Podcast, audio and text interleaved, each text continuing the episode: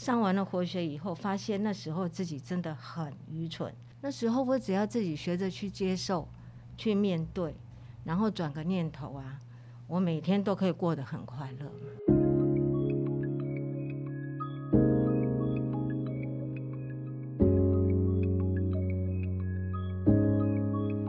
人生只有一件事，什么事呢？你的事，我的事，以及所所有有人人的的人人生生故事故事。大家好，我是小唐，大家好，我是丽如。欢迎您来收听我们这一集 Podcast《人生只有一件事》。那我们今天邀请到的是我们的九大橡胶财务长王玉珍，玉珍学长。大家好，我是玉珍。玉珍，我支持你。那玉珍呢，不只是呢九大橡胶的财务长，也是我们活学呢张佑成的妈妈。对呀、嗯，我最喜欢的儿子佑成的妈妈，真的，是我们有共同一个儿子叫佑成。对。玉珍学长啊，在课程里面的时候，我有感受到的，呃，有几个点哦，让我是非常印象深刻的。第一个就是一开始进来的时候，其实玉珍学长的脸是比较那种严肃对严肃，然后忧郁的。可是当他离开的时候啊，我觉得他那个你的那个整个线条啊，就是整个都柔和下来了，而且是比较温暖的那种感觉，然后再次的被点燃这样子。嗯，是啊，那时候我就记得我第一次课前打电话给玉珍学长，玉珍学长就问了我好多个问题，然后我就说啊，玉珍学长这些问题我也没有办法回答你，那不然我们就来课程里面找答案好了。嗯，对，因为当时的我对活学在上些什么东西，我很好奇。嗯然后那时候呢，又曾来参加这个活学的课程，他一直推荐我来，嗯他说你一定要来嗯啊。那时候也是压力很大的时候，所以我脸上笑容是僵的。嗯我说真的，我不快乐，嗯我压力很大。但是去上课，第一天上完课了以后，我还记得第二天早上我遇到金老师，他问我说：“上课有没有什么感受啊？”诶，真的，我感受很深，我真的感受很深，我好像懂了很多，开窍了。哦嗯，那主要呢，这次的主题呢叫做从不得不到甘愿做欢喜受。那这个呢，主要是从活学的这本书里面哦，跟我们分享到，就是说他有两篇文章呢，是对他最有感觉的。那其中呢，第一篇文章呢，就是第一章第七篇里面的“人生总是不得不”，然后另外一篇呢是第八篇的“早就跟你说过了”。好，然后呢，不得不这篇文章呢，主要是在讲到就是说，嗯，生活中遇到的人啊，所有发生的事啊，常常是不尽如意的。但是呢，人呢常会感到无奈，或者是忍不住抱怨，那很多不得不呢就发生了跑出来了。OK，那在反复的自我检视之后，都会看到一切哦都是因为我，然后我的不受不做是欢喜做和甘愿受的这样子的一个差距哦。所以说呢，不得不呢就有空间跑出来。那如果针对这一题来说的话呢，会想要来先请教一下例如学长，是在你的人生的生命中，你有没有感受到一些不得不的这样的一个状况呢？那可多了。嗯 我想，我们台湾比较资深的女生哦，可能都是受家里的教育啊，或者是说可能那种根深蒂固，女生就是要任劳任怨啊、要持家。我想都会用不得不来让自己吞下委屈，然后有那种臣服的勇气啊。我想不得不其实也没有不好啦，但是自己活下来的力量。我个人是这样认为啦。然后后来我在上课之后，因为我我之前都是工作，从来就没有上过什么课程啊，但对外面的课程就接触不多。我接触到活学的时候，我才慢慢的恍然大悟，哦，原来不得不是自己在意别人的眼光啊，然后不想承担责任背后的那个起心动念，我才发现说，哎，我不能用不得不这样子让自己有受害者情节，然后把别人认为是加害者，所以我才慢慢慢慢的清理出来之后，我才哦，以后我没有不得不，我要选择，突然间就变很轻松了。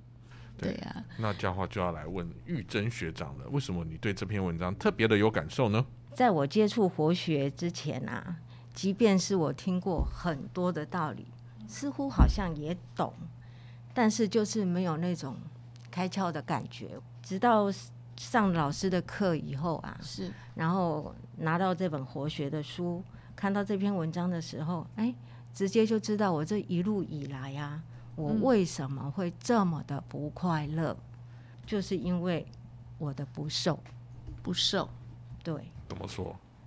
才会有抱怨嘛，才会有嗯情绪嘛。嗯嗯嗯，虽然我都在哪个位置，该做哪些事情，我都有做，但是问自己，你真的是甘愿做吗？一个问号。我会这么不快乐，都是因为我的不受，不是欢喜受，嗯哼所以啊，我才会有那些副作用，会有抱怨，会有情绪，嗯这样子弄得自己乌烟瘴气的。在回想过去的那些日子，在我还是单亲妈妈的时候啊，我对我自己的际遇啊，就像老师说的，既不愿意面对、接受，又没有办法处理放下，所以那个时候呢，又不懂得什么叫做转念，嗯对，然后让自己的心呢就过得很辛苦。然后上完了活学以后，再回头看，因为毕竟都过去了嘛，我们太晚接触到这个。这个课程对，真的很晚，对嗯上完了活学以后，发现那时候自己真的很愚蠢。那时候我只要自己学着去接受、去面对，然后转个念头啊，我每天都可以过得很快乐，嗯是不是？嗯然后呢，再想想，谁不是用最好的青春去换最深刻的教训？就算事情重来，我还是会做一样的选择，只是我会甘愿做欢喜受嗯，这样子。毕竟呢、人生各有各的渡口嘛。对，那本来以为的遗憾，它不一定是不好的，是，对，失去的不一定是祸，对对，所以这个就是一个接受了嘛。对，所以玉生学长，我我们可以这样说，你对于过去的发生啊，就是说可能成为单亲妈妈啊，或者是说再成为幼成的妈妈，你们这样子的一个重组家庭啊，其实你是有一种自己没办法接受这样子的发生，然后所以才那么不受吗？还是不是不是？我说，在我原来的家庭变成单亲妈妈的这一段，我是不受的，不我是不能面对接受的，哦因为我觉得这是我的伤害。嗯。其实像老师说的哈，事情过去的已经过去，嗯。逝者就过去了嘛。嗯。然后你应该是不能再把它放在心上，不断的来折磨自己，哦，那是自己的问题啊。是我也是老师在在课堂上老师讲了，好像就我就被碰撞了一样，心里头就有一个冲击。对，事情过去都过去几十年了，为什么我还要拿这个事情一直来折磨我自己？那是我自己的问题哦。哦，抓住那个苦不放，是，其实是我觉得哦，在那个当下啊、也不可能马上就放得下。就例如说，一开始的时候，你你进入了，因为重组家庭里面，你你自己本身也要也要有所牺牲。例如说，面对了幼成，就是你的非亲生的子女嘛，那你一定要表现出那种。大气要照要完全的就是要照顾他们，可是呢，你自己也有你自己的小孩，就变成说你在这样子的两边的那个小孩的那个照顾的过程里面，就是说一方面你不能让人家说话，就是说，哎、我怎么好像很自私，我只照顾我自己的女儿。可是，在这样子的一个过程里面，自己的女儿可能也会受到很多的委屈，那你可能会要求你的女儿去吞下这些事情，这些东西你在做的时候。不可能马上就是马上就接受说，对我觉得我这样做就是我我自己心甘情愿的，然后呢，我要做的自己很开心。那个当下怎么可能会有这种心情？就是说，我觉得那个过程其实是还蛮不容易的。挣扎，对啊，挣扎。其实，在这种环境底下，只能够用两个字，就是为难。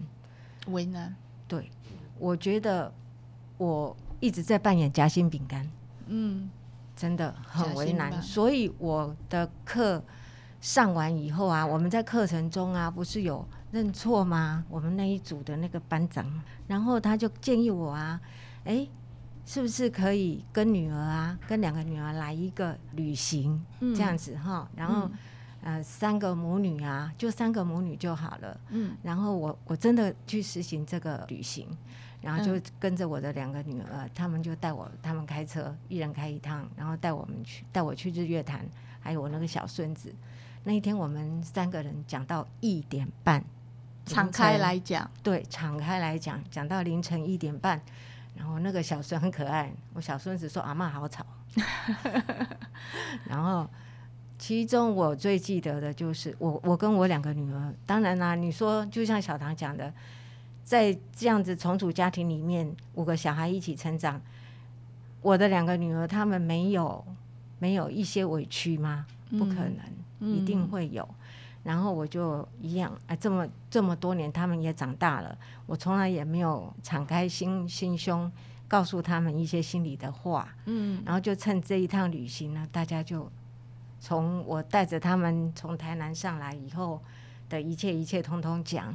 嗯然后呢，我女儿告诉我一一句话，我真的到现在都还记在心里面。她跟我讲说：“妈妈，你应该要感谢我们都平安长大。哇，”我当场眼泪就掉下来。确实，他们如果任何一个人给我出任何状况，我真的不知道应该要怎么办呢、嗯包括佑成他们也是一样啊。嗯我也很感恩他们三个，那也是第一平安长大，第二没有变坏，嗯第三该读的书都有读了。我对先生，或者是对小孩，或者是对我的公婆，或者他死去的妈妈，我都可以交代。所以我就很感谢老天爷，嗯让这个重组家庭能够就是很顺利的，让我们两个一起把这样子把孩子这样子带大，啊，大家每一个都长得还不错，我觉得。嗯哎、要面面俱到哎、身上 身上背负着非常非常沉重的责这个任。怎么可能欢喜受？甘欢喜做甘愿受？那个。其实，在这么多的压力之下，其实是不可能有自己的，嗯，就是都会一定是把自己所有的委屈，还有把自己缩到最小，所以来成就这个重组家庭。是如果说玉珍想这些过程到活学之前，我们姑且说它有个分号，分号之后，玉珍想可以放下了嘛，对不对？因为其实已经圆满了。是在就像您说的，他们都平安长大，都已经圆满。那接下来呢？接下来你对于自己的那个不得不，我现在已经没有不得不了。完全都没有不得不，就像例如学长讲的，这个重组家庭到现在算圆满，嗯，然后孩子也也都平安长大，也都有各自的工作、各自的发展。公司呢，现在就是因为疫情的关系嘛，业绩也不好，但是我们就是继续努力吧，嗯让佑成顺利能够接上手。嗯这样子。其实我觉得我上完佛学以后，我放开很多哎、我觉得我现在很自在哎、我可以去做我自己喜欢的事情哎、没几个人可以像我现在这么好命哎、真的真的有五个小孩可以孝顺呢。可不可以这样说？就是说，这些现在你所得到的，也是之前所受的这些委屈所换来的对，吗？所以然后之前的许多不得不所换来的成果吗？其实心态心态上也改变很多啦。我觉得我现在真的很知足。像我在学素描嘛，嗯然后我有时候诶工作空档的时候，我就把画纸拿出来，办公室我就画起来了。然后我在画的同时，我心里就在想，嘿，我真的很好命哎，有几个可以像我上班可以画画的，羡慕吧？是啊，好哎、那这样我就很好奇，就是在上一阶之前，你的那时候的那个情心情是比较低落我的。在上对那上完课之后，就瞬间就打开了，所以说那个改变是瞬间的吗？对对，因为嗯他的现实状况并没有改变，可是你的心情却改变了。嗯，那可是上完课之后，你的那个心情就从一个比较不开心，到现在很满足的感觉，很富足的感觉。那中间是很很重要的一个关键，我觉得是幼成变了，他把责任扛起来了。我觉得他们现在的经营我并没有介入，我只有管我的财务。那过去的话，幼成还没有来接接班的时候，还没有来上班的时候，是我先生什么事情会跟我商量，那可能要就是费点心思讨论一下。那现在呢，佑成来上过活学，他整个人也成熟了，也会想了，也懂事了。那他也知道说爸爸妈妈即将退休，嗯，那他他有他的责任在。那佑成呢，他把事情扛起来了，然后他也希望我自在一点，然后我就真的放开了，我接受啊，嗯，让这小孩子去成成长啊，让这个小孩子去接班啊，嗯。去真正承扛起他应该扛起来的责任。说这里面的很大的一个关键，也是幼成也算是其中。是。对呀、哎、这个就让我想到一句话，就是不快乐的人创创造别人的痛苦啊，快乐的人创造快乐的世界啊、那玉珍学长跟佑成两个变快乐的人，两个变活好的人，就创造的一个活好的家庭啊。嗯啊真的，佑成来上过活学以后，差很多。到现在就感觉到你已经开始主掌你自己的生命，你想要，你我觉得我要为自己活了。对，爱自己。我现在觉得我要爱自己，嗯你，不爱自己，谁爱你？没错，嗯，请问一下玉珍学长，你以前常常说“我早就跟你说过了”，你在讲这句话的时候，那个时候是充满愤怒吗？还是也是很不受？应该是愤怒的状况比较多。愤怒了，对，对自己愤怒，对不是对自己愤怒哦。你说我早就说过了，这边就是有一个例子，就是因为我看到老师这一篇呐、嗯我就很熟悉。哎、我早就说过了，这这这一句话，原来我一直在犯错，包括孩子的成长阶段呐、我可能也经常讲这句话，可是我自己那时候没有学习，我也不知道说这句话是不好的话。嗯这样子。比较印象深刻的就是我的小女儿，她跟她的男朋友去澳洲回来以后要创业，嗯那我就把我的想法、啊、跟建议啊跟他们沟通。嗯可是沟通了之后呢，他们还是照他们的原计划啊，就是要做这个生意。好，嗯他们就去做，做了也没说什么嘛。后来呢，看了一个，他们都喜欢老东西呀、就看了一个房子，然后就说要买。然后我也有劝他们说，是不是要思考一下，这么快就做决定？嗯然后他们也真的就买了。嗯买了以后呢，就有贷款，压力就大了嘛。嗯然后再来又碰到疫情嘛，嗯啊，业绩就不好，不好，那贷款压力就更大了，两个就就会出现争执啊，嗯哦，然后有有一次在跟我讨论的时候啊，他们争执了以后，就会想回去说啊，当初是不是这个决定太仓促了？哎，这个时候妈妈我呢，就把那句话又搬出来了哈、我早就跟你说过了。可是呢，这个这个这个句话讲出来哈、人家更生气哎、适得其反哎、然后他们本来已经在想说，我欠思量，我没有经过缜密的规划，然后就去做了这这么大的事情，叫买房子啊、创业啊这样子。结果我说我早就跟你们说过了，怎样怎样，我好像是在证明我是对的。其实我不是啊，我是在规劝你嘛，那你不听嘛，然后他就不会再去承认说我可能有欠思考的地方了，这样子。嗯所以看完老师这篇文章以后呢，我就觉得说应该是用鼓励呀、嗯肯定啊，嗯去跟他说，他反而会让他自己去反思。所以我再也就没有说过这句话了。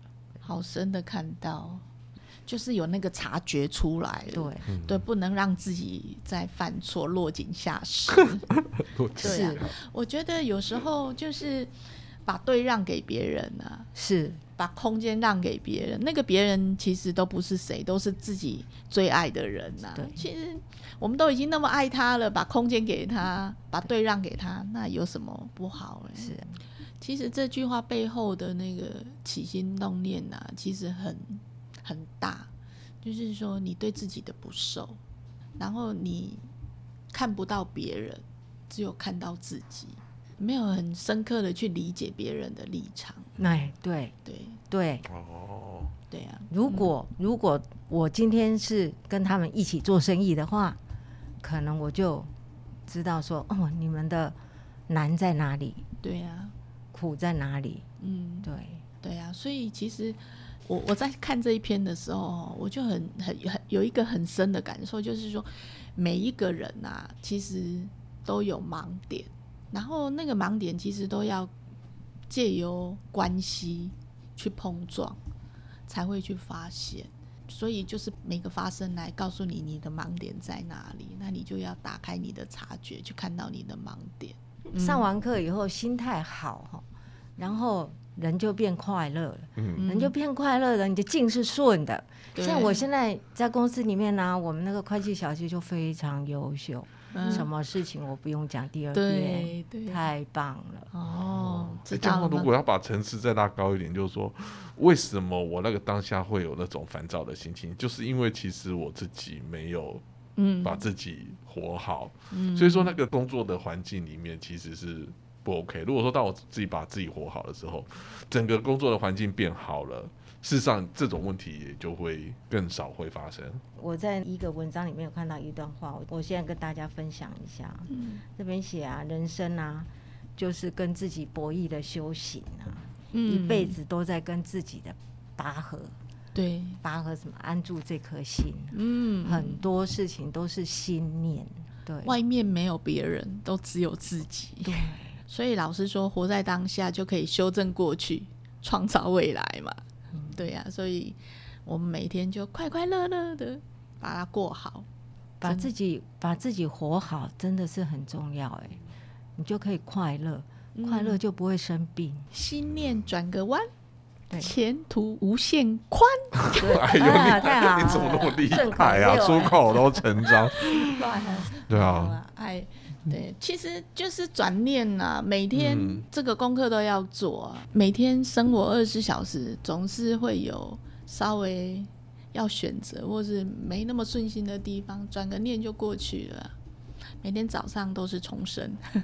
嗯，玉珍学长，我有看到那个幼成啊，佑成他有办了一个全家去露营的，嗯。然后你们还全家去照了那个全家，全家照，哦，我看的好感动对嗯，那个真的很棒。我觉得那真的是一个不简单。对，我一个家庭要去拍个全家福照，有时候都不简单，更何况你们是重组家庭，嗯而且每个人的笑容都那么温暖，然后那么开朗。对，拍的不错了。我我们去选照片的时候也很难选，结果后来全部 玉珍想，你看到那个照片，你最大的感受是什么？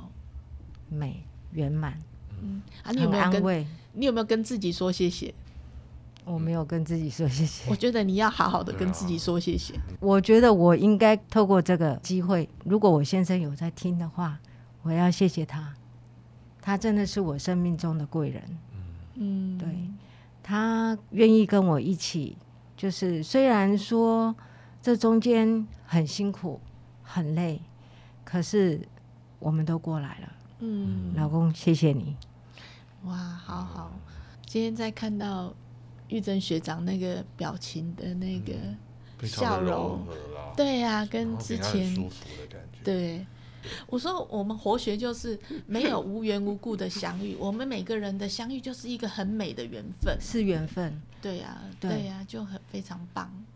好，那谢谢玉珍学长哦，就是我们今天的访问。那来总结呢，我们来收敛成三个关键的思维。第一个，针对不得不啊、这个议题的话呢，我会觉得最好的青春哦，换取最深刻的教训。所以你要爱自己，你不爱自己的话，谁爱你呢？好，那第二个呢，就是针对呢，早就跟你说过呢这篇文章的话，我会觉得你需要很深刻去理解别人的立场，你才能够创造出不需要说这句话的场合。嗯好，那最后呢，我们的一个结论就是套句例如学长所说的话：心念转个弯，前景无限宽。好的，那我们呢，谢谢呢，呃，我们的听众来收听我们这一集的 podcast 哦。那我们再一次的来谢谢玉珍学长。谢谢玉珍学长，谢谢谢谢谢嗯，好，那感谢呢听众的收听。那如果呢你有想要跟我们交流本周的主题呢，那欢迎您在底下留言。那如果呢你想要获得本集更多的讯息的话呢，欢迎您上我们的官网、部落格、Facebook，然后获取更多的文字资讯。那活学工作坊每个月呢都会有线上或线下的分享会。那另外呢，也请欢迎呢大家呢报名来参加。那最后呢，可以在下方呢资讯栏呢填写我们的问卷。然后最后呢，也请各位听众帮我们来做订阅、按赞跟转分享。OK，好，那我们下一个礼拜同一时间再见。再见见，拜拜拜拜。